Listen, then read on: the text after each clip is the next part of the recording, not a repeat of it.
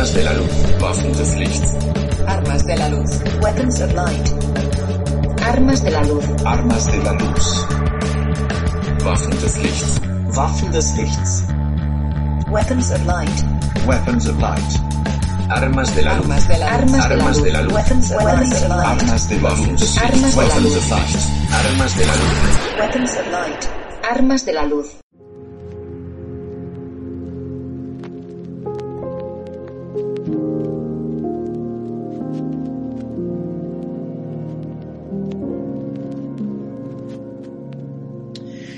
Sean todos bienvenidos a Armas de la Luz. Eh, en esta oportunidad estamos haciendo un alto a, lo que veníamos hablando o de la forma que veníamos haciendo este podcast, porque eh, abordamos un asunto muy importante que es el libro del Apocalipsis. Entonces, si ya escuchaste el primer, eh, la primera parte de, de este especial del Apocalipsis, te escuchaste acerca del postmilenialismo.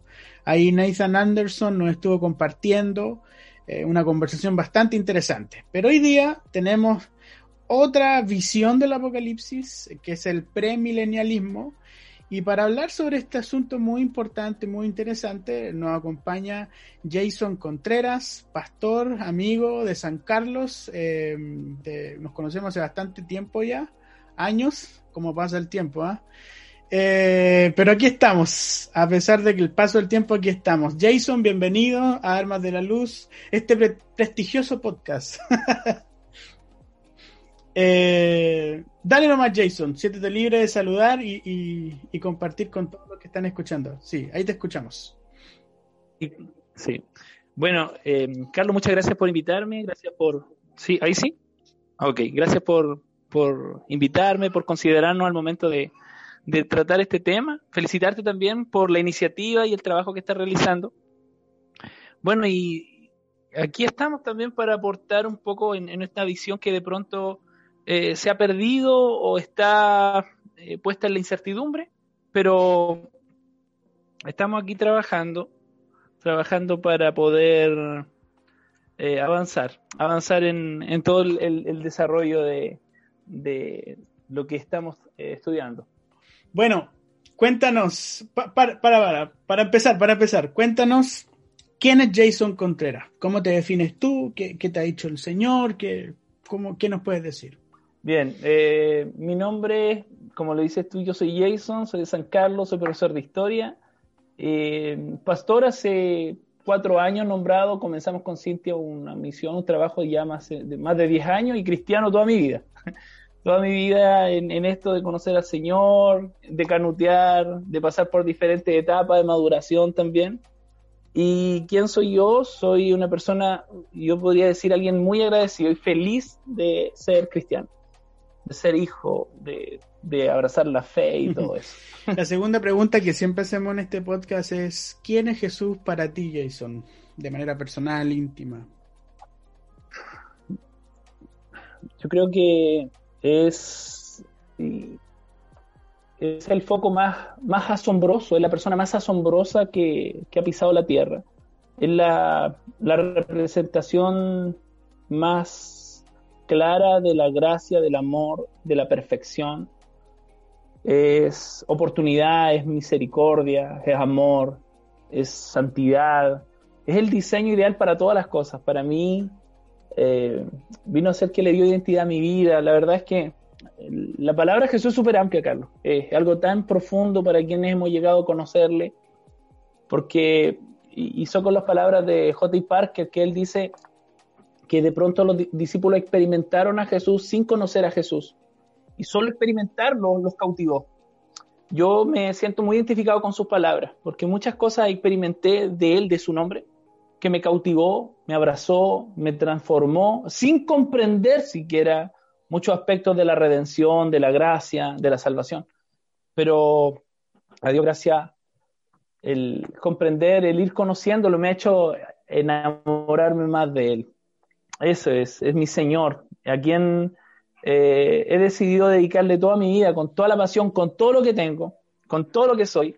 Eh, eso ha sido mi, mi, mi destino. Mi, y una vez tuve una experiencia así bien personal de esta experiencia mística que la gente de pronto rehuye conocer.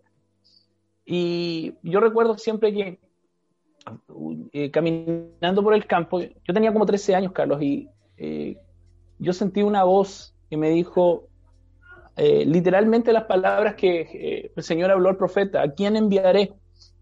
Y, ese enviar me, me, impactó tanto porque yo venía de tener una, una relación, una revelación perdón, de, de, la cruz, de la gracia, del amor, de la salvación, de la paternidad, que cuando yo recibí esa pregunta yo dije, heme aquí. Yo, te fijas, yo no tenía todavía en memoria ese texto bíblico que hoy día es tan conocido, pero en ese momento salió algo espontáneo de mi espíritu. Entonces, eh, el irlo conociendo, eh, como, dice el apóstol Pablo, nos llevará la vida entera, nos llevará los siglos venideros comprender la profundidad de su gracia. Creo que el nombre de Jesús es tan amplio, tan grandioso, tan extraordinario. Eh, el amor de mi vida, podría hablar todo este podcast de eso. Pero sí, yo podría decir quién es Jesús para mí, es la máxima autoridad de todo lo que significa la existencia misma. Eso. Súper, súper. Gracias por tus palabras, Jason. Em, y para ir entrando en materia, em, vamos a hablar hoy día sobre el apocalipsis y esta mirada, mirada perdón, premilenial. Em, y como bien lo, lo, dije en el anterior podcast, el libro del apocalipsis siempre ha sido un asunto dentro de la iglesia. Eh, voy a repetir ciertas palabras que utilicé en el capítulo anterior, pero eh, el Apocalipsis eh, siempre ha traído ciertas suspicacias desde los padres de la iglesia a la fecha. Algunos padres de la iglesia no les cuajaba el Apocalipsis y querían sacarlo. en la tradición judía, la apocalíptica no es algo novedoso. se dice algunos historiadores y teólogos que habrían habido más de 30 escritos sobre el Apocalipsis en, los tiempos de Jesús y post Jesús. Entonces, eh, y, y, por la gracia y soberanía de Dios nos llegó el Apocalipsis de Juan, que es el que nosotros hemos recibido por la fe, ¿cierto? De que habla acerca de la revelación de Jesucristo y los tiempos que eh, han de venir. Eh, y dentro de eso eh, hay distintas miradas, hay distintos enfoques. Y a ti te, después de estudiar, como lo conversamos antes de empezar a grabar y de pasar por las distintas miradas y distintas eh, líneas interpretativas, si lo podemos usar así, te cerró el premilenialismo. O sea, hasta se me enreda la lengua del siglo premilenialismo, ¿cierto? Entonces, aquí va ya entrando en materia la, primera pregunta, eso lo hago como introducción para los que se suman al, podcast. Em, define entonces premilenialismo, qué es lo que postula el premilenialismo, eh, y en base a eso vamos a ir ahí analizando este asunto. Bueno, si hablamos de una definición para entrar a ordenar a las personas que puedan estar escuchando y no conozcan mucho el tema, eh, el milenio es como el punto de referencia o la mirada de donde se establecen estas posturas. Eh, y ahí viene el pre, antes del milenio, post, después del milenio, o la negación que establece el amilenarismo, el, hecho de decir no existe o no es de una forma como eh, se, se, plantea por las otras posturas. Y de ahí obviamente viene todo el desglose también, porque los premilenaristas también tienen su división, ¿cierto? Post, pre, tribulacionista, o, ¿cierto? O en medio de la tribulación. Entonces, el punto de referencia del premilenarismo está establecido en el milenio, hablando o abrazando directamente la profecía mesiánica del reinado literal de Jesucristo en la tierra con base en Jerusalén. Entonces, eso sí podemos definir exacto, por mil años. literales. El premilenarismo histórico radica en la literalidad de las escrituras eh, al momento de establecer a Israel al momento de establecer Jerusalén, al momento de establecer eh, las profecías, los actos, los hechos apocalípticos y todos los hechos parentéticos que pueden ocurrir eh, dentro de los juicios de la gran tribulación. O sea, ocupa un literalismo al momento de eh, traducir las escrituras, una hermenéutica bien, bien rígida al momento de hacerlo. Ahí te voy haciendo preguntas, mira. Literalidad en todo, a través de toda la escritura o solamente en ciertas secciones que considera que es necesaria la literalidad? Creo que es importante al momento de, hablar de, literalidad establecer eh, lo que el texto va estableciendo. Por ejemplo, el campo del premilenarismo establece la geografía bíblica como algo importantísimo. Por ejemplo, si nosotros vamos a Isaías 61, creo que es cierto, levántate y resplandece que ha nacido tu luz, ¿cierto? Isaías 60, 61, mm. dice, ¿cierto? Levántate y resplandece. Es un texto que es muy utilizado, ¿cierto? De una forma metafórica, de una forma de proclamación para la iglesia, el mensaje personal y que puede ser perfectamente aplicable, ¿cierto? Por la inspiración del Señor, de, de llevarlo a una manera metafórica para nosotros pero cuando nosotros analizamos la luz del de análisis profético, nosotros estamos hablando de un lugar específico y de una profecía concreta sobre un lugar concreto para un tiempo específico con un objetivo específico. ¿Se fija? Entonces, cuando nosotros hablamos de literalidad, nosotros podemos decir, por ejemplo, existen 300 profecías que Cristo cumplió en el nuevo, ¿cierto? En su primera venida como siervo. 300 profecías. De hecho, Cristo fue afirmando cada una de ellas o en la medida que la iba haciendo, ¿cierto? Dice los escritores como los evangelios, ¿cierto? Dicen, eh, y esto hizo para que se cumpliese la escritura. Pidió agua o vinagre, ¿cierto? Tuvo sed para que se cumpliese lo que estaba escrito. Cristo fue haciendo muchas cosas para cumplir las profecías de forma literal que estaban escritas acerca de él. Entonces, cuando nosotros hablamos de literalidad, estamos refiriéndonos a ese tipo de cumplimiento. Existe una profecía en el Antiguo Testamento que Cristo cumplió literalmente en el Nuevo Testamento. Y existen profecías, estamos hablando de 700 profecías mesiánicas, que deben cumplirse eh, en el futuro, y si las primeras tuvieron un cumplimiento literal en Cristo, las segundas no vemos por qué no deben ser literales en el cuerpo, de, en, Cristo mismo. Entonces, por eso refuerza ah, mucho la idea de la forma literal, establece, la, por ejemplo, la geografía eh, la, geografía profética, ¿te fijas? De las profecías, establece mucho también la fijación de los hechos concretos que Cristo debe hacer, más allá de esa mirada de mm. pronto abstracta que genera eh, la espiritualización de las profecías y que ha conllevado de la mano a mucha herejía también. Mm. Eh, para, para, ir centrando alguna, algunas bases, eh, es bien cierto que el premilenialismo eh, pareciera ser que es la postura que tiene más popularidad a lo largo de la historia. Eh, no hablemos del postmilenialismo porque es casi una postura muy, muy, muy, muy extraña o poco conocida. El amilenialismo responde más a la visión reformada de la fe. La mayoría de las personas que son amileniales, que yo conozco al menos, y se sabe en la historia, son un poco más de la línea de la por reforma, que se llama fe reformada. Pero el premilenialismo pareciera ser que es bastante transversal eh, y, algunos han postulado que algunos padres de la iglesia, en su manera de ver los acontecimientos finales, también eh, podríamos intuir que eran premilenialistas. Ahora, em, ¿dónde nace esta idea del premilenialismo según tu estudio, según lo que has podido recabar? ¿Quién es el, el, Lo pongo así, mira, porque fíjate que cuando hablamos del dispensacionalismo, que en algún momento lo vamos a hablar, hay un personaje clave, ponte tú, que es el que empieza con la idea del dispensacionalismo, que es Darby, ¿cierto? A finales del siglo XVIII. Claro, Darby, todos partieron de ahí, ¿cierto? Pero el, el premilenialismo, ¿con quién, cómo parte o quién sería el exponente más fuerte de, este, de esta idea? De hecho, el premilenialismo histórico eh, se aferra a, ese nombre por el, el hecho de, de tener la historia a su favor.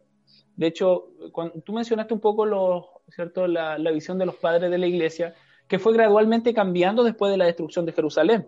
Por ejemplo, si nosotros tomamos la idea reformada de, ¿cierto? Que tiene su gran referente en San Agustín y con su libro La ciudad de Dios, donde establece ampliamente, ¿cierto? La visión espiritual de la Nueva Jerusalén, del reino de Dios y todo. Nosotros vemos que Martín Lutero, todos los reformadores sacan su extracto escatológico de la visión, de alguna manera, o de la cosmovisión que ya estaba establecida gracias a San Agustín.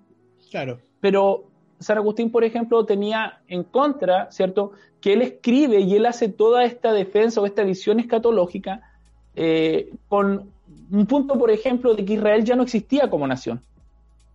Tú sabes, ¿cierto?, que eh, en el año 70 fue destruida Jerusalén y en el 132, con la, la rebelión, ¿cierto?, de, de, los judíos, la segunda gran rebelión, fueron mm. fue destruida y barrida Israel desde la faz. Entonces, hablar de un reino mesiánico literal y de Israel en el tiempo de la Reforma, en el tiempo de San Agustín, cierto, caída del Imperio Romano, era bastante absurdo hablar de un pueblo que no existía, de una nación que había sido borrada. Por lo tanto, la, visión de, cierto, de lo reformado tiene un sustento en la realidad histórica que estaba viviendo la iglesia. Pero si nosotros retrocedemos, por ejemplo, y vemos escritos como los Cánticos de Salomón o la Didache o, textos también escritos eh, antiguo de los padres iniciales de la iglesia posterior, ¿cierto? A Juan, nosotros vamos a ver el sentido que, la iglesia estaba consciente de un reino mesiánico, de un reino, te venidero, eh, donde Cristo de forma literal reinaría desde Jerusalén. Eh, si nosotros vemos la urgencia escatológica del apóstol Pedro, el apóstol Pablo y de todos los apóstoles, todos tienen una urgencia escatológica al escribir. Uno si lee, por ejemplo, las primeras cartas de Primera de Pedro, Pedro, todo su enfoque de la esperanza está establecida en, ¿cierto? En cuando Cristo reine, en cuando eh, venga, ¿cierto? La esperanza venidera. Pablo escribe de eso. Los tesalonicenses eran una cultura consciente de, eh, te fijas, del reinado mesiánico en sí.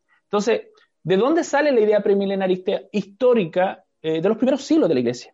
Hay una conciencia en la iglesia de, del padecimiento. De hecho, si nosotros vemos las posturas escatológicas que la iglesia tiene, van evolucionando de acuerdo a los momentos históricos que la iglesia va viviendo. Por ejemplo, una iglesia perseguida a los tiempos de Nerón, siglo I, siglo II, tiene mucho sentido el padecer porque es un cumplimiento profético, ¿te fijas? De hecho, muchos, eh, muchas personas que, que establecen el cumplimiento de, todas las profecías en el primer siglo, eh, no me acuerdo la frase que ellos, o el, nombre de esta persona, ya, pero ellos dicen, por ejemplo, que Nerón era Cristo, ¿te fijas? Y, ellos dicen que el cumplimiento se estableció, pero después la iglesia cambió de posición. Después la iglesia, cierto, pasó a ser una iglesia que se armonizó con el Estado romano, comenzó, entonces la postura cambió, fue cambiando. Y después, a medida que pasó el tiempo, fueron evolucionando y aparecieron todas estas posturas escatológicas también. Pero inicialmente la iglesia tenía una postura de una iglesia sufriente, de una iglesia que esperaba el regreso del Mesías de forma literal, eh, que esperaba el reino del Mesías, que esperaba también el juicio a las naciones. Era el mensaje, si nosotros vemos, por ejemplo, eh, la declaración de Pablo en 1 de Corintios 15, que es cierto, ese discurso que Pablo da de apología acerca del Evangelio, nosotros nos vamos a dar cuenta que Pablo establece la cosmovisión cristiana. La cosmovisión cristiana, cómo mirar el Evangelio, cómo creer en el Evangelio. Y la escatología no es puesta como una disciplina aparte de opinión. La escatología es puesta como parte del Evangelio, porque Pablo dice así, por ejemplo, dice, si Cristo no resucitó, van a nuestra fe y aún estamos en nuestros pecados. Y después Pablo hace ese discurso de explicar cómo es la consumación. Entonces, la como, visión cristiana involucraba en los cristianos del primer siglo el retorno de Jesucristo de una forma específica. Por ejemplo, ellos hablaban de creación, ellos hablaban de caída, ellos hablaban de la redención y ellos hablaban de la consumación. Estos cuatro elementos que ayudaban a, ¿cierto? a que los escritores apostólicos eh, pudieran dar ese discurso claro del Evangelio.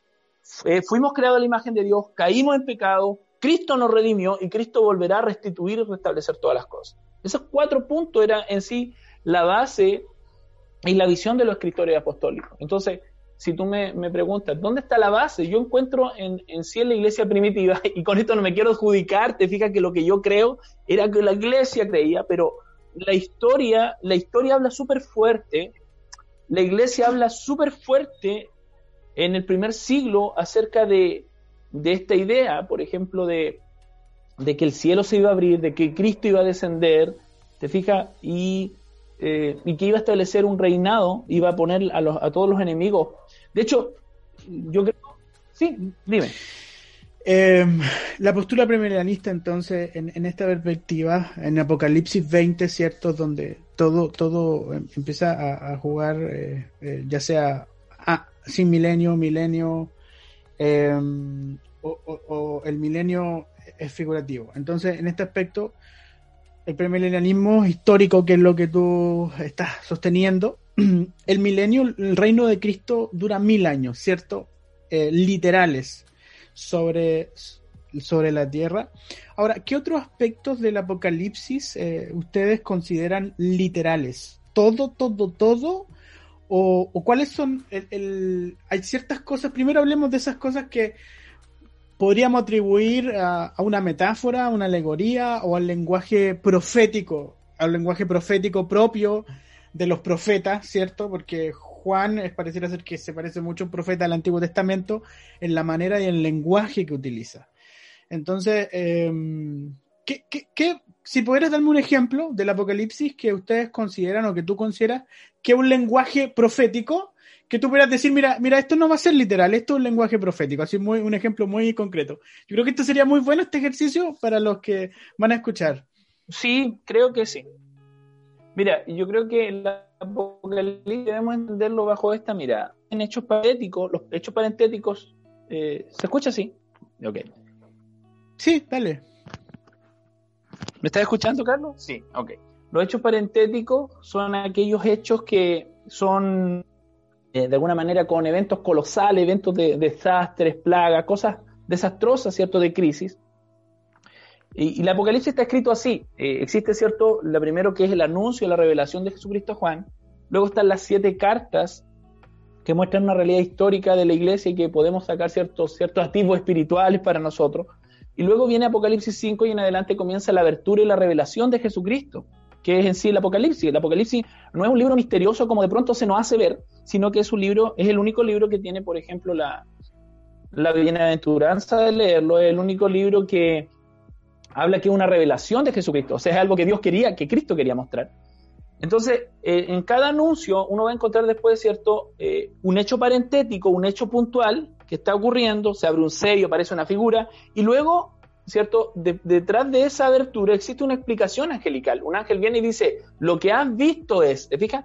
Entonces, podemos ver de inmediato, a la luz de esa interpretación misma del texto, vemos que existe un hecho, ¿cierto?, que no puedo tomar literal, porque el ángel da la explicación de lo que es. Por ejemplo, dice, ¿cierto?, eh, ¿cierto? Se abrió el mar y salió una bestia grande y terrible. Ah, no, exacto, te fijas, no puedo yo decir en literal va a salir un monstruo del mar, sino que el ángel dice lo que has visto y es, ¿te fijas? Ok, en eso me gusta lo que estás haciendo. Hay, ya, y en eso, em, ¿hay ustedes como que se separan del dispensacionalismo? Porque obviamente el dispensacionalismo, no sé, es una mirada premilenialista, pero eh, toma otro rumbo, quizás, podríamos decirlo. Exacto. Eh, desde mi perspectiva, desde mi perspectiva, para, para poder...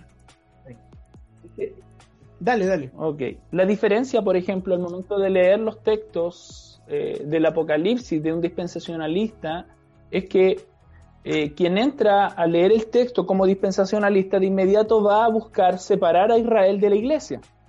¿Te fijas? Entonces va a decir, por ejemplo, mira, eh, cuando dice, estos son los que han salido, que es Apocalipsis 6, ¿cierto? De la gran tribulación. ¿Quién son estos? Dice Juan. Y el ángel le dice, estos son los que han salido de la gran tribulación, los que han lavado, ¿cierto? Su ropa. Entonces uno dice, bueno, ¿quiénes son ellos? si nosotros, según un dispensacionalista, están en el cielo? Y ellos te dicen, no, mira, esos son los mártires judíos que se convirtieron. ¿Te fijas? Entonces, obviamente, la mirada va a ser intervenida, el va a ser intervenida por la conmovisión dispensacionalista. Sí, por eso te digo, es lo que a la mayoría de nosotros nos enseñaron cuando niños, al menos eso recuerdo yo. Y eso que yo fui criado en una iglesia bautista, pero después tuve mi, mi, conversión al pentecostalismo, lo pongo así, ¿eh? mis papás eh, se, se, fueron por el, el pentecostalismo. Es decir, una, media, una mezcla yo, mi familia, entre bautista y pentecostales. Pero lo que escuchaba a diario era el, tema del dispensacionalismo, y es lo más popular, ¿cierto? Con los libros de Tim LaHaye, si no me equivoco, Dejados atrás, las películas. ¿A quién no le pusieron esas famosas películas? ¿cierto? ¿A quién no le pusieron esas películas? La pregunta aquí es, eh, ¿cómo ven ustedes Mateo 24? Esto es muy importante. ¿Hasta qué versículo tú dices, esto se cumplió en el año 70 y esto Jesús dijo, está lanzando una perlita de lo que va a venir en el futuro? ¿Hasta dónde lo ves tú? Yo, por ejemplo, cuando, cuando leo Mateo 24, yo tengo que entender el texto que viene arrastrando ya de Mateo 21. Por ejemplo, cuando Mateo 21, eh, Jesús está entrando en Jerusalén y Jesús está haciendo un cumplimiento profético. Cristo está entrando, ¿cierto? Cumpliendo lo que eh, el profeta, y si me permite echarle un vistazo acá. Claro, eh, está entrando lo que el profeta Zacarías estaba, había profetizado, ¿cierto? Que entraría en, en, ¿cierto? en un pollino, en un hijo de Ana, y ¿cierto? De aquí viene tu rey. Entonces, bajo esa, ese contexto, Cristo entra y eh, si uno ve, por ejemplo, Zacarías 9.9, Jesús cumple esa profecía. Pero después, en el versículo 10 de Zacarías, viene otro cumplimiento profético que, eh, que Jesús no cumple, que es destruir los carros de Efraín, que era en sí la promesa eh, mesiánica que los judíos esperaban, ¿cierto? Hablando de Efraín con, con una mirada de, de, ¿cierto? de este pueblo mezclado, ¿cierto? Que es el lenguaje que se ocupaba en la profecía de un pueblo mezclado que estaba oprimiendo, y dice, va a destruir los carros de Efraín. Entonces Jesús en vez de hacer eso se mete al templo y dice, cierto, mi templo ha sido casa. Y los judíos quedan, los apóstoles, tenemos que entender el contexto de la pregunta cuando dice, Señor, restaurarás el reino. Porque Jesús estaba haciendo un cumplimiento de entrada de rey, un cumplimiento profético de Zacarías, mas no lo concreta como la profecía decía que tenía que hacer. O sea, es como que deja stand-by el segundo versículo, el versículo 10 de Zacarías, y no lo, no lo cumple, sino que hace otra acción. Entonces los discípulos en ese contexto se acercan a él y le preguntan, ¿restaurarás el reino? Y obviamente ellos están hablando de qué cosa? De un reino mesiánico, porque si tú te das cuenta, la profecía del ángel que establece Lucas, creo 1.18, dice, ¿cierto? Que, eh, ¿cierto? Él restaurará, él se centrará sobre el trono de David, su padre. Está hablando de una figura profética mesiánica. Y los judíos tenían una conciencia de eso, de la espera del Mesías. De hecho, cuando Pedro confiesa que Cristo es, cierto, que Jesús es el Cristo, él está diciendo ampliamente, tú eres el Mesías, tú eres lo que está escrito, cierto, que tiene que cumplir. Entonces, cuando vemos Mateo 24, Cristo está, eh, está enfocándose en ese contexto. Eso es lo que había ocurrido durante esos días.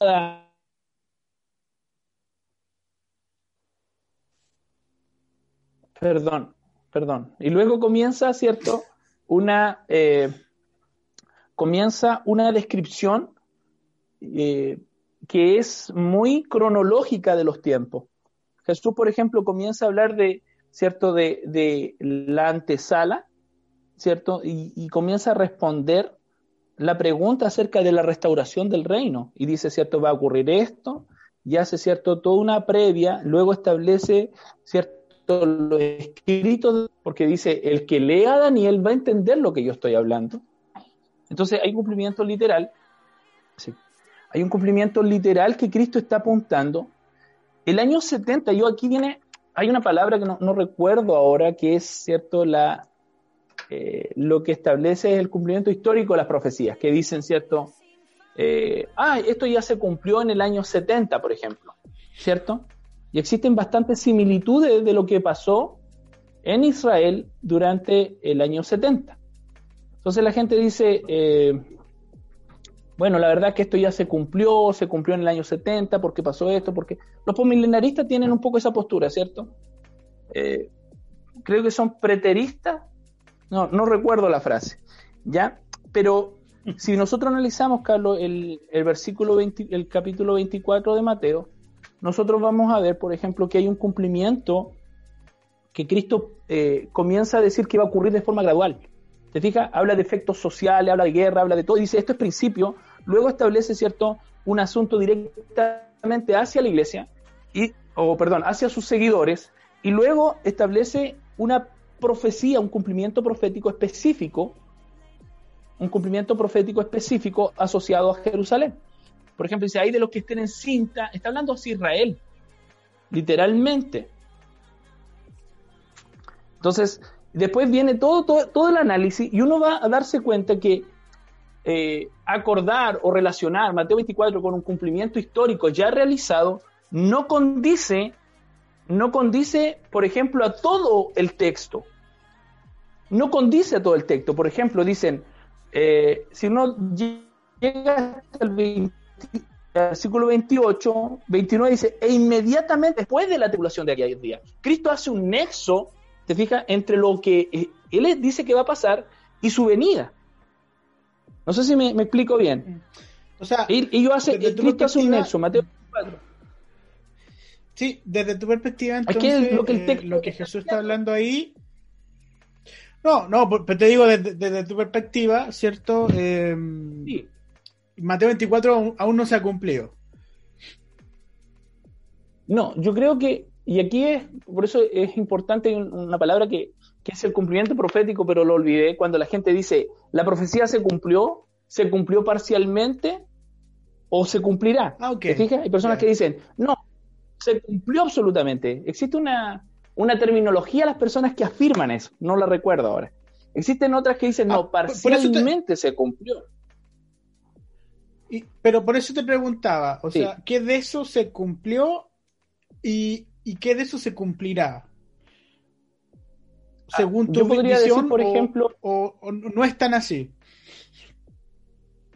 Mira, si, si nosotros vemos, por ejemplo, Mateo 24 como un cumplimiento absoluto, no podría entonces relacionarse con la palabra de inmediatamente después de aquellos días. No es que esté afirmando toda la doctrina sobre un versículo, pero existe una correlación entre lo que tenía que ocurrir, entre lo que tenía que ocurrir, ¿cierto?, para que Cristo apareciese en las nubes. O sea, existe toda una antesala para que Cristo ocurra o sea, Cristo se, se manifieste el Hijo del Hombre. ¿Ya? Y eso es lo que todas las posturas, ¿cierto? Abrazamos dentro de la conmoción cristiana, que Cristo aparece, que Cristo se muestra a toda la gente, que todo ojo le verá.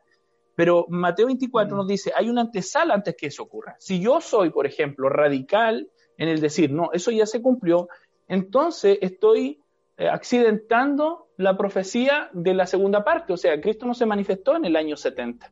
Cristo no apareció de forma literal. ¿Te fijas? Porque estamos hablando de un mm. hecho literal que tiene que ocurrir.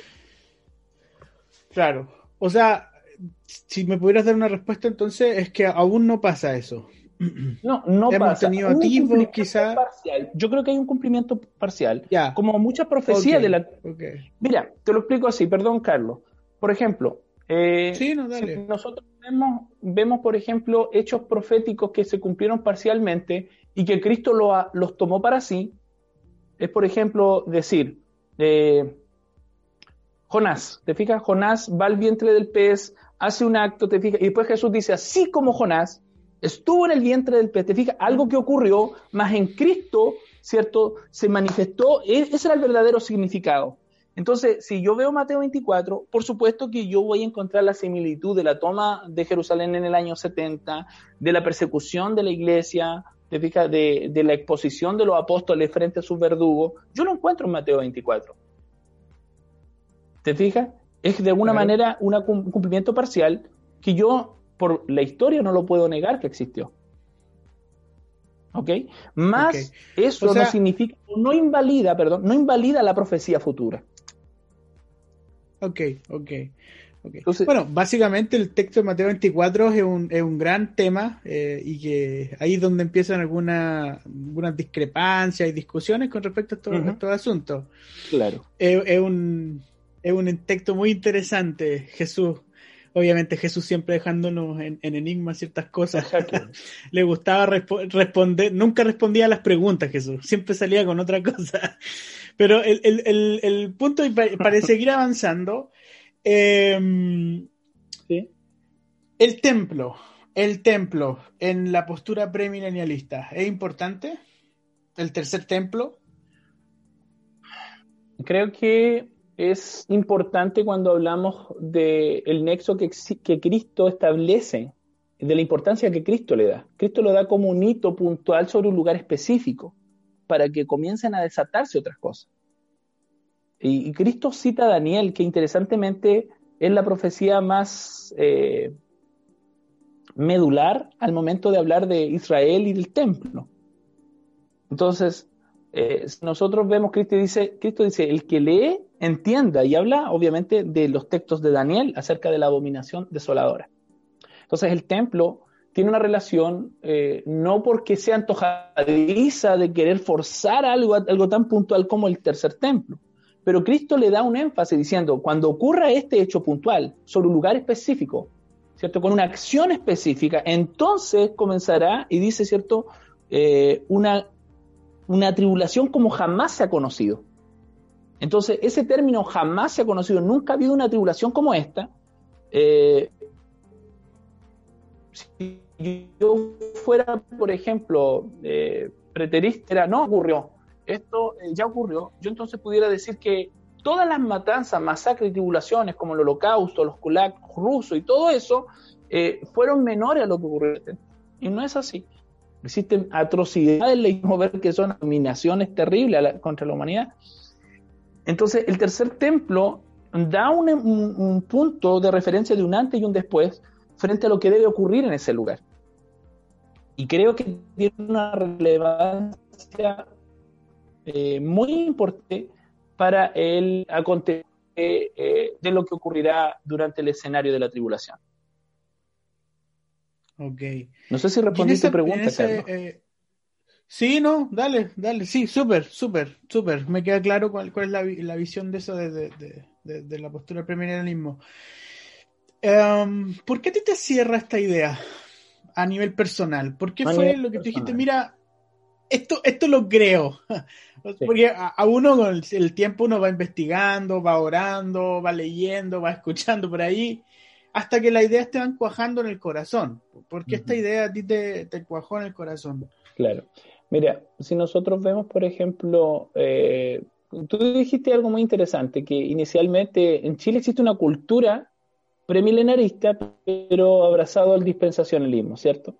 Y esa fue la cultura que a uno lo forja de chiquitito, desde que canta, ¿cierto? Dos estarán moliendo en un molino, uno parte ya con una visión de un rapto secreto, ¿se Te fijas con esa idea de, de, de, esa sensación. Para, de ahí vamos a hablar del rapto. Yo te voy a hacer preguntas sobre el rapto, pero sí, vale, no, problema. Nada, nada. No, no, no voy a decir nada de eso. Entonces uno parte con, esa, con esa idea eh, pero a medida que uno se atreve a romper el, el, cerco, este cierto, este cerco que creer otra cosa parecía ser una herejía. Yo, yo fui pentecostal 28 años, ¿ok? Hoy me considero un reformado de mente, ya, y yo abrazo mucho lo que es la, la forma reformada de mente y con un corazón pentecostal. O sea, yo todavía te danzo a pie juntos, ¿entiendes? Pero con una mente reformada. Entonces pudiese yo decir que al ir indagando la importancia de la escatología, yo creo que por mucho tiempo eh, la escatología fue considerada una disciplina aparte para curiosos. ¿Te fijas? Esta idea de ah, vamos a ver Apocalipsis, eso bizarro que muchos evangélicos tienen, que no han leído ningún texto y quieren leer el Apocalipsis al tiro, ¿cierto? Eh, pero me di cuenta que la, la escatología es algo fundamental en la cosmovisión cristiana. Entonces, al indagar, al meterme en eso, por ejemplo, mira, la, Pablo dice, ¿cierto? Ahora permanece la fe, la esperanza y el amor, ¿cierto? Que es el clásico 1 Corintios 13, 13. Y Pablo dice, ¿cierto? Que esas tres cosas son medulares en, comprenderlas. Y cuando vemos Tesalonicenses 4, él, eh, Pablo dice, ¿cierto? Que lo que debemos estar en equilibrio hasta la venida del Señor. Y menciona otra vez estos tres elementos, la fe, la esperanza y el amor. Es decir, el equilibrio está en mantener una, una, una armonía de estas tres cosas. ¿cierto? Reforzando sobre todo el amor. Entonces, cuando yo comencé a darle un énfasis acerca de eso, me di cuenta que cuando Pablo habla de esos tres términos y Pedro lo, lo, acentúa también y Juan también, yo encuentro, por ejemplo, que la fe tiene que ver con aquello que lo que Cristo hizo, lo que cimenta nuestra fe, la esperanza tiene que ver con lo que Cristo hará y las promesas, te fijas, aquello que está por cumplirse y el amor tiene que ver con lo que ahora estoy viviendo. O sea, estamos hablando de una, de una forma, si pudiéramos decirlo así, temporal, del antes, durante y después. Fe, amor, esperanza. Eh, entonces, cuando yo empecé a indagar en esto, lo que a mí me hizo muchos, mm, por ejemplo, pasé por el milenarismo, Carlos, te diga, los escritos de San Agustín, eh, me hacían mucho sentido de la forma espiritual, del reino aquí y ahora, de la manifestación pero la historia ha ido eh, de alguna manera pisando, demostrando que eso no es así. O el posmilenarismo también. Te fijas que establecía de que la iglesia conquistadora a través de los, de los avivamientos. Entonces, eh, yo creo que la teología va asociada a la evidencia de la realidad. Yo no puedo creer algo y sostener algo teológicamente que la evidencia de la realidad no lo sostiene. ¿Te fijas? Por ejemplo, decir que vamos a establecer el reino. Las guerras mundiales, por ejemplo, Carlos, establecieron un quiebre en la teología eh, que sostenían cierto esto los postmilenaristas, por, por decirlo. No es un ataque al postmilenarismo, sino que es el camino, porque yo fui desechando esas ideas, ¿te fijas? o porque yo fui desechando la idea milenarista. No me hacía sentido que Dios olvidara a Israel o que reemplazara a la iglesia completamente a Israel. No, no me hacía sentido el cumplimiento de teoría. Exacto, eso es, Carlos. Por eso llegué a ese camino y llegué a este, ¿te fijas? Llegué a esta, a esta conclusión. Yo fui muy amigo del milenarismo durante mucho tiempo, eh, pero no me hacía sentido el cumplimiento de, Israel. No, no sé dónde calzaba, ¿te fijas? No, no, no lo encontraba. Mm. Y como dice Charles mm. Spurgeon, le dice, sí o no, no podemos negar que el protagonismo de Israel en el futuro es algo fundamental. Mm. Ahora, bueno, ya y entrando a preguntas bien concretas, como lo he hecho hasta acá en realidad, eh, son estos temitas que a la gente le interesan saber del apocalipsis. Vamos con el primero, la marca de la bestia. ¿Es literal o tiene que ver algo metafórico, una idea, un sistema de pensamiento? Así bien concreto, ¿cómo, cómo lo ves tú desde bien concreto bien concreto. Perdón que no sea tan concreto. ¿Va a pasar? no, dale, no, sí. no, pero asumo, mira, pero espérate, es que lo que pasa es que te digo concreto, siempre lo tengo pegado en un sentido, y lo otro es de que trato de ser bien pedagógico para las personas que están escuchando el podcast y no tienen ni idea, yo estoy por seguro, no es por subestimar a nadie, pero eh, en algún momento yo me sentía así también, cuando me hablaban de, del apocalipsis o ciertas cosas, yo decía, ¿qué, ¿qué, están hablando? O sea, por eso te pregunto, mm. bien concreto, el, la marca La Bestia, el 666. Ok, la marca La Bestia yo creo que a la luz de la escritura muestra un misterio, ¿ya? Es un misterio. Y del momento que todas las personas dicen, es un chip, y que todo el mundo no sabe nada de la Biblia, pero dice que la marca de este es un chip, ya no es un chip. ¿Te fijas? Yo creo que existe un abuso frente a lógica. Todo, el mundo sabe ese misterio, todo el mundo sabe ese misterio, no saben de nada más, no saben de la cruz, pero saben que el chip es la marca de la bestia. Y yo, yo muchas veces escuché mucho, muchas personas decir, mira, si te quedas, no te marques con el chip en la mano y cosas así. Yo sí creo que va a existir, porque existe una explicación también del objetivo de, de esa marca, que es una conexión comercial, te fijas de no poder comprar ni vender. De hecho, existe una cláusula comercial gracias a esa marca. Por lo tanto, tiene que ver, tiene que tener una relación comercial, por supuesto, pero creo que apunta directamente a una cuestión eh, que no está relacionada con un chip en sí. Eh, es como. Ya. Pero va a existir. Es algo mucho más de fondo. Eso, va a existir, debe existir algo que, porque para ese cumplimiento de, la, te fijas, de la armonía de la economía del anticristo, necesita, ¿cierto? Para que pueda restringir quién compra y quién no, ven, quién no compra, debe existir un, de alguna manera cierto límite. ¿Cómo? No creo que sea un chip. ¿Te fijas? ¿Qué, forma? no lo hablemos sé. De la hablemos de la gran tribulación en concreto. Eh, sí. Dale. Si me, permite. No sé si querías añadir algo más. Dale. Sí, quiero añadir algo, algo referente al entender. Creo que tiene que ver mucho que ver cómo la gente entiende y procede. ¿Te fijas? Para poder llegar a esa conclusión. Cómo la gente entiende y procede. Porque la profecía de Daniel habla del entendimiento de los últimos tiempos. Dice que los entendidos resplandecerán. ¿Te fijas? Versus aquellos que Pablo dice en Tesalonicense que son hijos de la noche, que no entienden o no saben. Entonces tiene mucho que ver con quién, con entender. Por ejemplo, eh, la característica de las personas que están contra el Mesías en la tribulación son personas que a pesar de lo que ven, a pesar, a pesar de, te de todo el escenario apocalíptico, insisten en pecar e insisten en adorar a, la bestia y su imagen. Claro. Entonces, tiene que ver con un, concepto ideológico también. Sí, no, gran tribulación. Eh, idea dispensacionalista, siete años. Eh, a los tres años y medio se manifiesta el anticristo, ¿cierto? Eh, y después de los tres años y medio empieza a caer la embarra. La idea premilenialista, ¿cómo, ¿cómo funciona ahí? La idea premilenialista, bueno, yo creo que esa es un poco una caricatura de cómo debiese ser, ¿ok? Pero sí, tiene que... Tiene, sí, no, pues te tiene digo lo que... No, sí, está bien, está bien. Eh, tiene, tiene mucho que ver con, con lo que Daniel establece. Eh, creo que la tribulación geográficamente no se va a dar. Es que es muy interesante porque la gente cuando habla de tribulación, Carlos, de inmediato asocia el anticristo como protagonista de la tribulación. Claro. Y el anticristo no es protagonista de la tribulación. De hecho, la gente habla, por ejemplo, de un gobierno mundial eh, del anticristo. Lo que la Biblia no establece que existe un gobierno mundial como tal. ¿Te fijas? El orden mundial y todo ese asunto. No, de hecho, si nosotros analizamos las profecías del Antiguo Testamento, existen 150 capítulos, Carlos, que hablan de las profecías parentéticas, de la profecía apocalíptica, en toda la Biblia.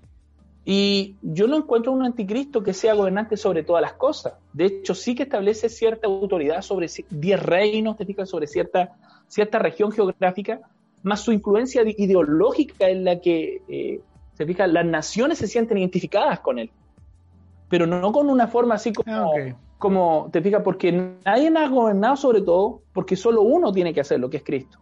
Entonces, primero, al O sea, momento no de va a haber un gran orden mundial. no existe esa Por visión. decirlo de alguna forma. Exacto. No existe una, una visión, te Claro. fijas, de un gran orden mundial. Sí existe una armonización con el pensamiento del anticristo, que va a tener cierto, cierta influencia, porque en la profecía parece que el anticristo va a tener enemigos que no son necesariamente cristianos, sino otras naciones. Pero el anticristo las va a- Ok. a, subyugar. Ahora, mira con eso. eh, pregunta: eh, ¿rapto secreto eh, o no? ¿Tribulación después del rapto secreto o tribulación y segunda venida de Cristo? ¿Cómo, se, cómo, se, cómo lo ven ustedes? Oiga, o arrebatamiento. El primilenarismo histórico, por ejemplo, niega rotundamente el rapto secreto. No, ti- no tienes ninguna, eh, no existe ningún fundamento, si analicemos exegéticamente le- los escritos, los sustentos bíblicos para sostener un rapto secreto, no existe ningún versículo que te afirme, eh, sin recurrir a la metáfora o a la eh, interpretación. No existe ningún eh, verso, o sea, tú no tienes ningún texto en todo el Antiguo Testamento que te diga eso. Algunas personas dicen, ah, pero mira, Noé fue sacado antes. Lot. Esa es so- solamente una interpretación figurativa, no es un texto literal de un hecho. No así la venida de Cristo que establece que existe, y aquí está la diferencia, rapto secreto con arrebatamiento. Nosotros sí creemos en el arrebatamiento, pero de una manera como Cristo dijo. Te fijas, personas que viven como en la noche, que ese día los va a sorprender como ladrón. Pero dice, vosotros sois hijos del día, por lo tanto ese día no os sorprenderá. ¿Te fijas? Entonces, es interesante lo que muchas personas sostienen referente al rapto secreto, porque ellos dicen que la tribulación es un tiempo de ira de Dios sobre el mundo entero y nosotros debemos salir porque no somos puestos de ira. Cristo nos redimió, ¿cierto? Cristo se llevó la ira. Y por supuesto que Cristo hizo eso. Por lo tanto, cuando eh, citan Apocalipsis y dicen, por cuánto has guardado la palabra de mi paciencia, yo también te guardaré, la palabra guardar significa preservar en un lugar. Es decir, yo te voy a, a sostener así como sostuve a Egipto, a Israel en, en, en Gosén durante las plagas de Egipto, así también yo te voy a proteger mientras pasa toda esta situación. Entonces el rapto secreto no tiene un argumento eh, bíblico eh, firme, es interpretativo, es, te fijas, espiritualizando las cosas, es filosófico, pero no es teológico. No tiene un sustento teológico. Okay. Entonces, nosotros creemos Ahora, entonces, al final de la gran tribulación. Eso te iba a decir. Gran tribulación, Exacto. arrebatamiento, eh, la iglesia se va al cielo uh -huh. con el Señor a estar con Cristo. Eh, ¿Hay que viene después? No. Entonces, dentro de este calendario aquí, aquí está, profético. Mira, dentro de este calendario te lo describo lo más simple posible para los que nos están escuchando. ¿okay? Sí. ok, lo más sí, simple posible, Carlos. Ok. Nosotros encontramos previa, ¿cierto? Que habla de Mateo 24, que es una situación de conmoción que ha sido progresiva hasta llegar a un punto, ¿cierto? Donde un personaje aparece en un lugar determinado que ejerce una influencia contra Israel, que asocia a las naciones de Medio Oriente contra Israel, el mundo, influenciado por ese pensamiento, te fijas, comienza también a perseguir, ¿cierto? A perseguir a la iglesia. Comienza, se desata la gran tribulación cuando eh, este personaje, este anticristo, este persona literal, el anticristo es literal, eh, ¿cierto? Se hace la abominación desoladora en el monte, en el tercer templo, como tú dices, y comienza este proceso de tres años y medio de gran tribulación. En ese proceso de tres años y medio, eh, la iglesia es, ¿cierto? Y esto es lo que nosotros sostenemos, es un agente activo, no pasivo en la tribulación, es un agente activo. Es decir, lo que se desata en la gran tribulación es una serie de juicios como consecuencia del clamor de la iglesia. ¿Se entiende? Como consecuencia, la iglesia es puesta por justicia. O sea, la iglesia clama y Dios responde. Eso es en sí, hasta que llega el momento, ¿cierto? Antes de la ira, y esta es la gran diferencia, porque existe el día de la ira y la tribulación. La tribulación tiene que ver con 14 juicios, 7 sellos, 7 trompetas. Mm. Al final, en Apocalipsis 19, tú encuentras que termina la séptima trompeta y son, ¿cierto? Eh, es el arrebatamiento. Si, si tú me permites leer algo cortito, Carlos. ¿Puede ser? Sí, dale nomás. Sí. Ok, por ejemplo, si nosotros vemos eh,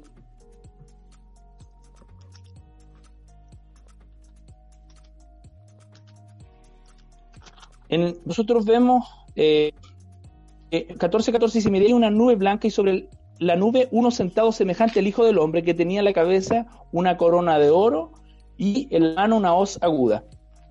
Y delante de él, ¿te fijas? Entonces, el poder de Apocalipsis, cuando dice, ¿cierto? Que hay eh, la resurrección de los muertos, cuando son resucitados y aparece el Hijo del Hombre, y es ahí donde se cumple Mateo 24. Las personas son recogidas, ¿te fijas? Es separado el trigo de la cizaña en ese periodo.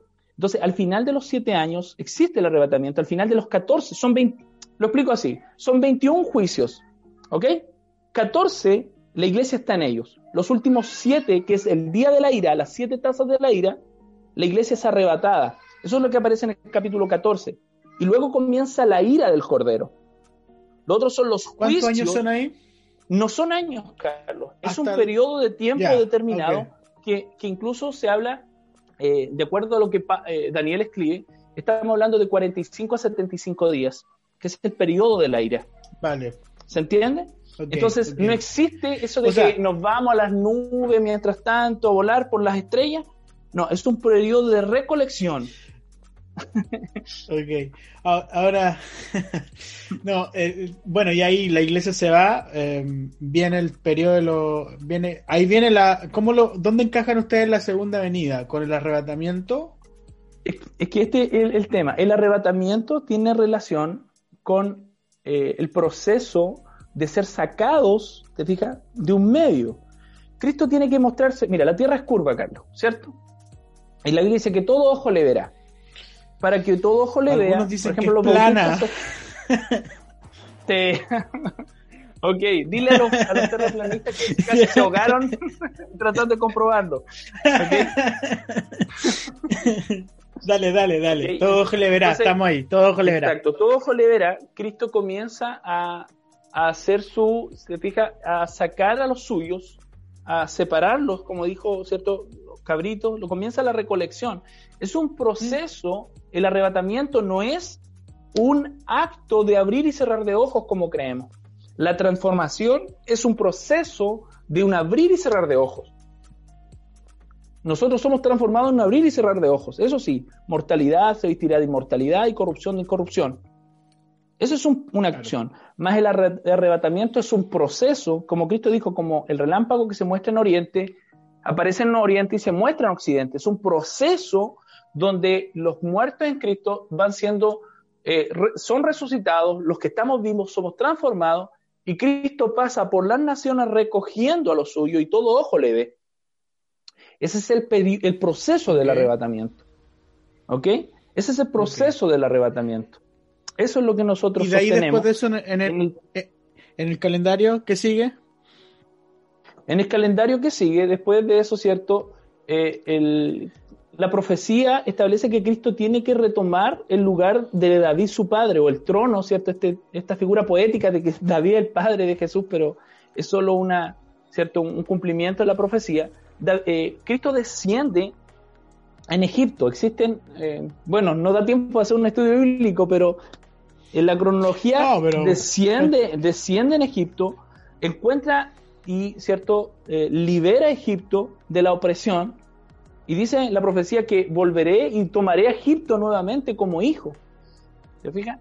Y Cristo comienza una marcha con, después de que reunió todas sus tropas, todos su- su- sus salvados, los recoge, ¿cierto? Los eh, arrebata en el aire y, los, y se asienta en un lugar y comienza una marcha hacia Jerusalén, donde encuentra una resistencia, donde dice que la sangre va a llegar, ¿cierto?, al, al freno de los caballos en una guerra que existe en- contra Edom.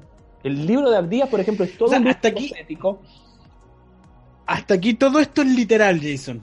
Todo esto esto es va a ocurrir así. Exacto, todo esto Ya, es literal. Desde la perspectiva. Todo, premilenarista de habla de Todo esto. toda, todo esto es una visión literal. Literal. De hecho, el libro, por Y ejemplo, ahí. sí, Dale, dale, dale, dale, perdón, ¿Te que tenemos un retraso, pero dale. Sí, dale. ok. Y el libro de Abdías, por ejemplo, establece todo relacionado a eso. El libro de Abdías no tendría sentido, Carlos, si no fuera literal. No tendría sentido que estuviera la Biblia. Es muy difícil sacar una, una predicación del libro de Abdías, te fijas, si no, si desconozco el contexto eh, profético. Entonces, el, el tema es, por ejemplo, que llega, eh, eh, cruza la- a, los enemigos que asedian eh, a Jerusalén y llega a Jerusalén que va a estar tomada por el anticristo, que va a estar en resistencia y ahí se, man- se para en el monte de Sión, se parte el monte y Cristo accede y vence al anticristo. Y desde ahí, desde ahí, comienza un reino literal, un periodo exacto, un proceso, Carlos. Y de ahí se suelta nuevo el diablo para tentar a. Después de los mil años. Incluso los escogidos, claro. Y ahí de nuevo Sí. el diablo eh, eh, eh, ya se Sí. acaba todo el, el, el show del diablo, por decirlo de alguna forma. Exacto, es que, es que nosotros, es que aquí está el tema, pues nosotros hacemos la balanza de una forma radical que la Biblia nos enseña. La Biblia habla de sobrevivientes de las naciones. O sea, durante el periodo de la tribulación va a morir mucha gente, muchas personas, muchísimo. O sea, estamos hablando de un eh, de muerte y existe un escrito de eh, de Richard de Richard Strobel que habla acerca de este tema y él dice que eh, la cantidad de personas que mueren en ese tiempo eh, va a ser una enormidad. Los que servían a la bestia, están los salvados y están los que no son salvados, pero tampoco estaban en armonía con el gobierno de la bestia, que son los sobrevivientes de las naciones. De hecho, Isaías, si tú ves, por ejemplo, toda Isaías, tú vas a ver las profecías de los sobrevivientes de las naciones. ¿Ok? Entonces, durante el periodo del milenio comienza esta reconstrucción de armonía, de todo eso, con los sobrevivientes de las naciones. Y luego, al periodo de esos mil años, el anticristo se levanta. Perdón, el diablo es Cielo soltado. nuevo y. Ok. Cielo nuevo y tierra nueva. ¿Literal o es una transformación de la misma tierra que ya es, tenemos? es algo literal, pero debemos entenderlo bajo el diseño original. Por ejemplo, Carlos, tú lees eh, Génesis 1.1, ¿qué dice? En el principio Dios creó los El- cielos y la tierra, ¿cierto? Cuando tú lees Apocalipsis 21.1, ¿qué dices? Entonces vi un cielo nuevo y una tierra nueva. El plan original de Dios siempre ha sido el mismo. Dios no está reinventando su plan. Dios vuelve al origen. Vuelve a, te armonizar aquello que quedó concluido por el pecado. Y Efesios 4 dice que Cristo, ¿cierto?, tiene que reunir todas las cosas, tanto las que están en el cielo como las que están en la tierra, en Él, ¿cierto? Entonces, Cristo es nuestra convergencia. El cielo nuevo y la tierra nueva tiene que ver con el pr- proceso de que Cristo redime todas las cosas y que establece el cielo nuevo y tierra nueva. Y es un lugar de convergencia, la tierra nueva, donde el cielo y la tierra se unen, como en el jardín, un lugar donde había una relación. Por eso la oración que Cristo nos enseña a orar es decir, que venga tu reino. Entonces lo veo como una manera, cielo no es algo literal, pero que tiene que ver con la tierra y el cielo uniéndose en este espacio de convergencia, donde Cristo es el centro. Ok. Ok. Em, ahí vamos llegando ya al final. Eh, de verdad ha pasado volando la hora, no sé si te fijaste. Sí, se vamos llegando al, para ir llegando al, al, final un poco de esta conversación. El postmilenialismo ve el futuro con, con expectativas, ve a la iglesia del Señor con expectativas, ve la historia de la humanidad con mucha esperanza y con mucho positivismo. Eh, y con esto la historia de la humanidad en el fondo, van como de, de la mano. El amilenialismo y el premilenialismo no, se podría decir. En el sentido de que la, sociedad va a ir decayéndose más y más y la iglesia va a ir siendo perseguida antes que venga el, Señor. Em, ¿cómo, ¿Cómo ves tú entonces la esperanza? ¿Cómo, bueno, cómo radica? Yo creo, Carlos, que, que, primero eh, hay una premisa que debemos corregir dentro de la afirmación que dices. Por ejemplo, nosotros creemos que existen, te fijas, los extremos, por ejemplo, ese extremo fatalista de que todo va a ser destruido y que junten agua y todo ese asunto, creo que no es la posición que la iglesia debe tener. ¿Te fijas? O el super optimismo de que va a haber pura gloria y la tierra llena de avivamiento, eh, tampoco, porque es un proceso, un proceso que nosotros estamos viendo ya, te fijas, de decadencia moral. Entonces, yo creo que el equilibrio está en que la iglesia sí debe ser una iglesia, te fijas, que tenga una altura correcta. Hay algo que dice Efesios 4 que, con lo que me quedo y creo que respondo a esta pregunta. Cuando dice, cierto, que toda la función ministerial está puesta, dice, para que todos lleguemos a la unidad de la fe. Significa que, por ejemplo, hoy tenemos muchas posturas, ¿cierto?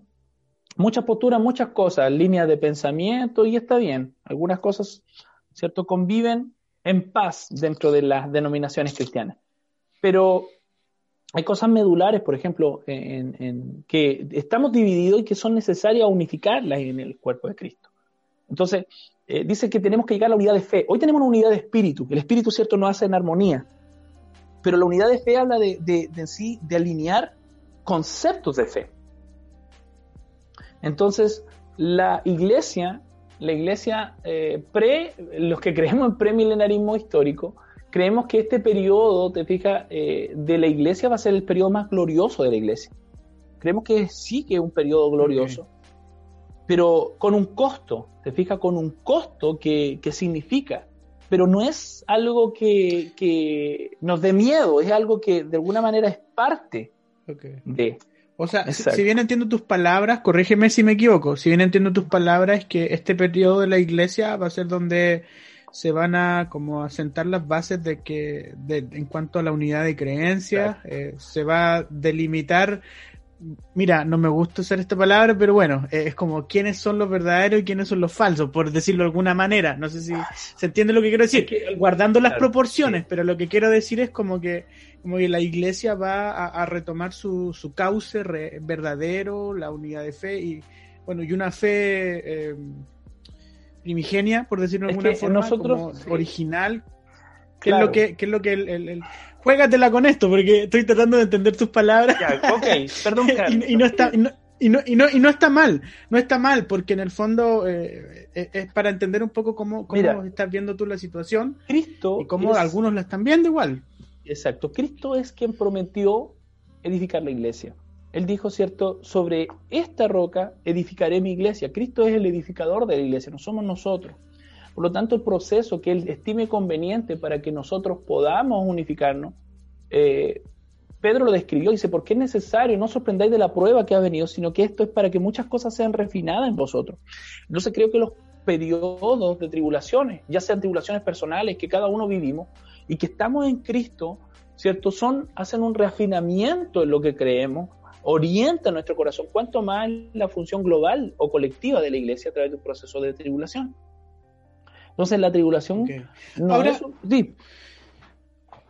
esto cae entonces como, en la pandemia cae como anillo al dedo entonces a, todo este proceso del cual tú nos relatas, porque quizás esta pandemia sacó lo peor y lo mejor de cada hijo de Dios, de, de la iglesia, vino a manifestar, yo lo veo así, ¿ah? no sé cómo lo ves tú, vino a manifestar lo que hay en el corazón de cada uno de nosotros, eh, este momento de, de crisis. Eh, bueno, ¿Lo ves así tú? Porque la, la, pandemia fue global y afectó a la iglesia en general también.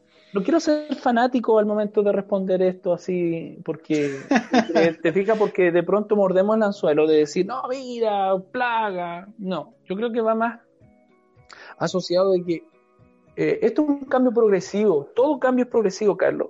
Eh, y, y, esto, por supuesto, que demostró muchas cosas, reveló muchas cosas. No tan solo te fijas en la estructura de la iglesia, sino en la estructura de la sociedad, de los pensamientos, mostró lo peor y lo mejor de muchas cosas de nosotros.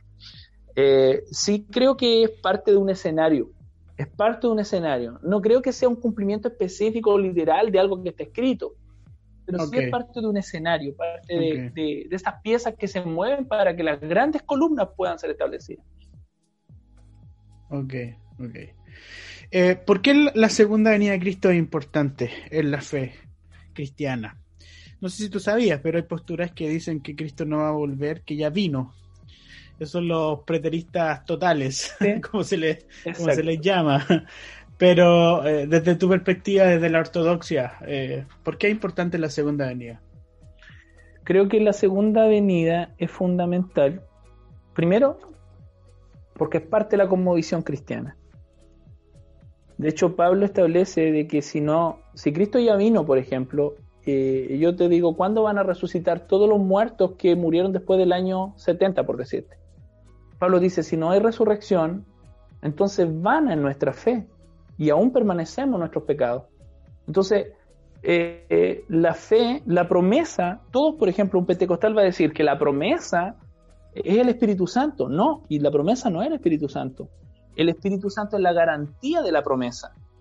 De hecho, por ejemplo, ¿cuál es la promesa que se hizo a Abraham? Más allá de una tierra está hablando de un proceso de resurrección la resurrección es algo medular, medular en la fe cristiana. lo que establece, por ejemplo, todo el proceso. Cristo resucita como primogénito dentro de los muertos, porque si él, cierto, Cristo prometió, por ejemplo, si yo, cierto, el que cree en mí aunque esté muerto, vivirá, es algo fundamental. Y todo eso lo asoció a su regreso. La resurrección de los muertos es un hecho literal. Yo no puedo dibujarlo espiritualmente. Si yo lo dibujo espiritualmente, yo me alejo de la fe, de la cosmovisión cristiana. Me alejo completamente, porque Pablo dice que es la base medular de la fe. Entonces, cuando yo digo, eh, Cristo ya volvió, entonces yo digo, ¿qué pasó los muertos en Cristo? ¿Dónde están? ¿En una cuestión espiritual? Pablo se encargó específicamente de que la resurrección es algo físico, algo estructural, ¿cierto? En nuestro, en nuestro físico.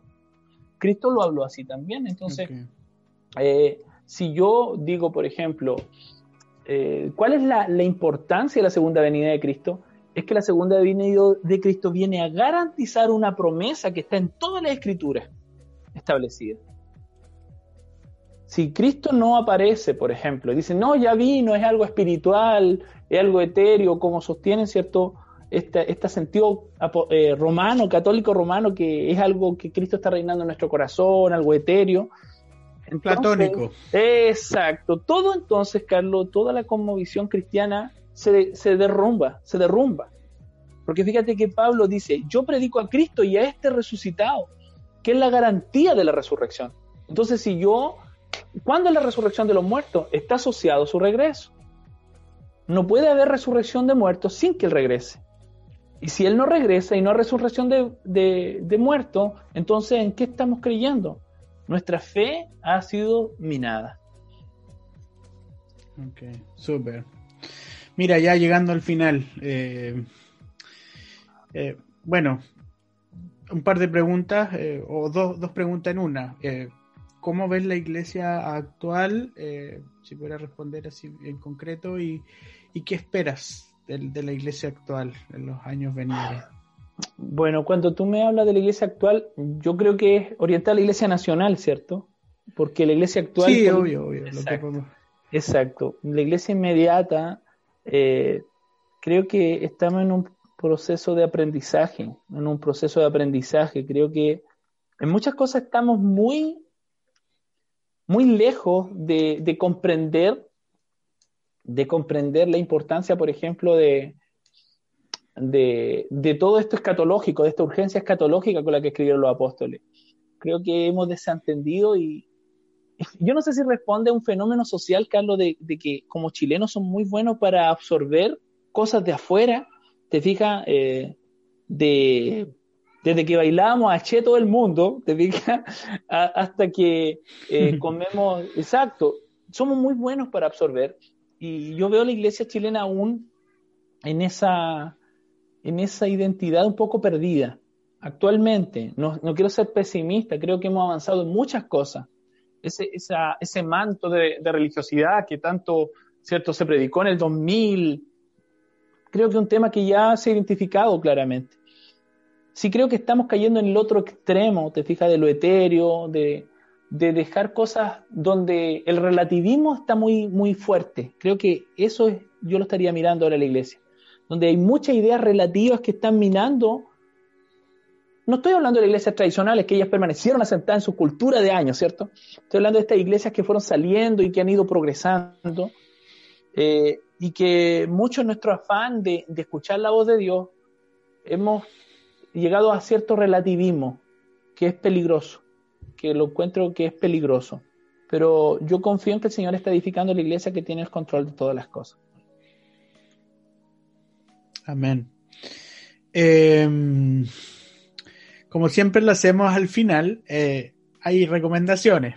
Primero es recomendar una película, música eh, y un libro. Okay. Partamos por la primera. ¿Qué película recomiendas tú a, a nuestro oyente de Arma de la Luz? ¿Qué película recomiendo yo?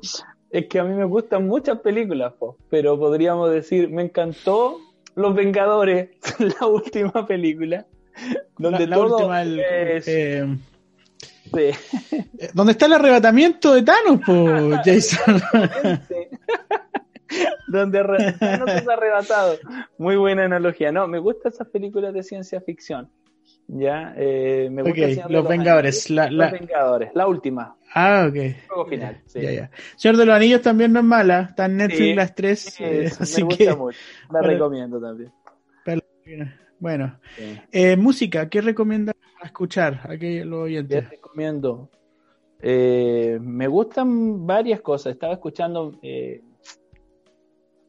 A ver, eh, voy a decirte algo muy poco ortodoxo, ¿ok? Me gusta Bob Marley. Ya. ¿Te ubicas? No, bien, pues. sí, Mystic ¿quién no- Espiritual me no gusta tiene un mucho. tema de Exacto, me gusta mucho, sobre Mystic todo después. Sí, exacto. Me gusta ese, ese cierto, esa eh, convivencia espiritual. Y más me gustó. No soy alguien que me gusta el Rasta, pero él me gusta mucho. Me gusta la música que él canta. No te lo imaginabas, ¿no? Perdón, Jason, no te imaginaba escuchando a Bob Marley. pensabas que te Buena decía- recomendación. No, algo más tradicional de la música Sí. cristiana contemporánea, pero muy bien, aquí te aplaudo. Me eh, gusta mucho la música, música de todos los tipos, ¿ok? Eh, me gusta muchísimo. Me gusta muchísimo. No, no, súper, súper. Bob Marley ahí. Eh, bueno, bu- buena elección. ¿Quién no tiene un tema de Bob Marley en su lista de Spotify?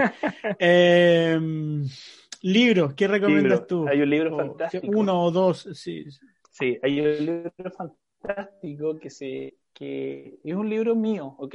O sea, que se llama, que yo lo leí, que es poco conocido, que es de Johan Huizinga, que se llama El otoño de la Edad Media, un libro fantástico. El otoño de la Edad Media, el, el periodo de transición. Sí, Johan Huizinga, El otoño de la, de la Edad Media, un libro extraordinario, que habla del proceso de transición social desde la alta Edad Media a la baja Edad Media y el Renacimiento. Y que refleja mucho también el periodo que hoy estamos viviendo de transición social. Me gusta muchísimo. Y libro así propiamente cristiano, me gusta mucho el libro Alineamiento de Asher Intrater, un judío mesiánico convertido. Extraordinario. ¿Cómo se llama? Alineamiento. Alineamiento. Alineamiento. Sí. Ok, ok. De Exacto. Asher Intrater, Asher Inter- fundador de un llamado. Revi Israel, judío, sí. Extraordinario. Ah, ok, dale, dale. Ese ministerio creo que, que lo, lo he escuchado por ahí. Eh, súper, súper. Gracias Jason por, por esta entrevista. No sé si, si quiera añadir algo más, palabras finales a modo de despedida también para, Bueno. para los que están escuchando este podcast. Bueno, agradecer a Dios siempre por, por la oportunidad de compartir esto. De pronto eh, me, me cuesta porque me apasiono mucho en, en- en este tema eh, y cuesta desglosarlo simplificarlo, ¿cierto? Pero doy gracias mucho a Dios y a ti, Carlos, por la oportunidad que nos brindas de poder compartir esto y que pueda traer también una luz de entender frente a, a esto que la iglesia necesita volver a escuchar y, a definirse también. Ok, gracias Jason, gracias por, tu tiempo. Bueno, y co- como siempre digo, a cada uno de los que pueda escuchar sacará sus conclusiones. Eh, aquí, eh, esta es la idea de este podcast, poder aportar a la, a la fe, poder aportar también a la conversación. Así que, nada, vamos a seguir hablando temas más interesantes en Armas de la Luz. Y sobre todo seguimos con esta eh, con este especial del Apocalipsis. Muchas gracias Jason, corto la grabación y ahí seguimos conversando.